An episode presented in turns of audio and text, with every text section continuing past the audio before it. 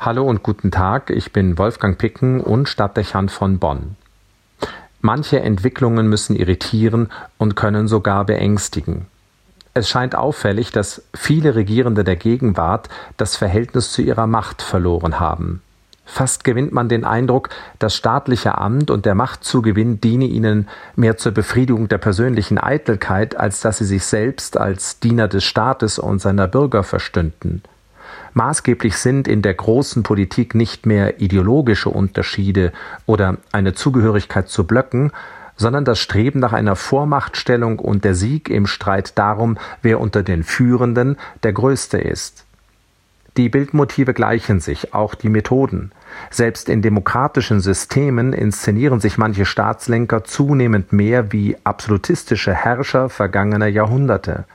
Man kann nur noch schwer wahrnehmen, dass sie sich den westlichen Werten schon gar nicht der Wahrheit verpflichtet wissen. Also an immer mehr Stellen immer mehr dasselbe. Das gilt für China und Russland genauso wie für die Vereinigten Staaten von Amerika, also die großen Nationen Xi, Putin und Trump, aber auch für Länder wie Brasilien, die Türkei und eine Reihe junger Demokratien im Osten Europas, die kleineren. Selbst Großbritanniens Johnson zeigt solche Muster. Die Selbstpräsentationen dieser Herrschenden wirken wie Realsatire. Die Sprechtexte werden zunehmend trivialer.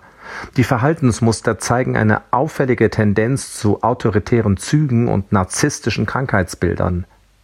Das sind gefährliche Entwicklungen, wenn man die Machtfülle in den Blick nimmt, über die diese Personen verfügen. Bedrängend ist die Vorstellung, die Konkurrenz dieser Charakteren untereinander könnte sich weiter verschärfen und verselbstständigen. Was, wenn jede Hemmung fällt, der Zweck jedes Mittel heiligt und das Verhältnis zur Realität vollständig verloren geht? Die wachsende Polarisierung und die vielen politischen Drohgebärden weisen in keine gute Richtung.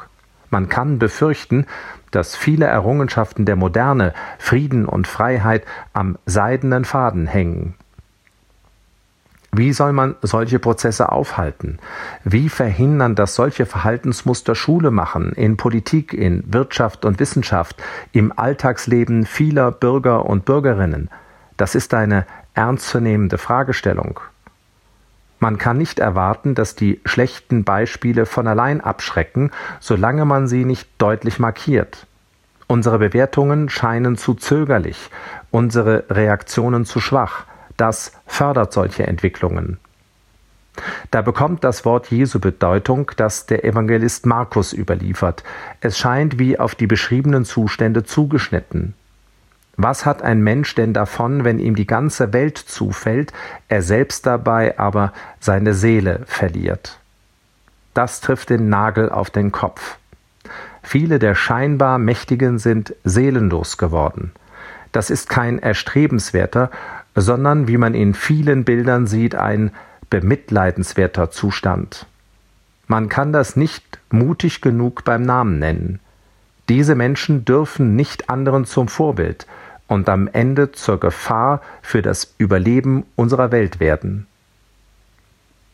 Wolfgang Picken für den Podcast Spitzen aus Kirche und Politik.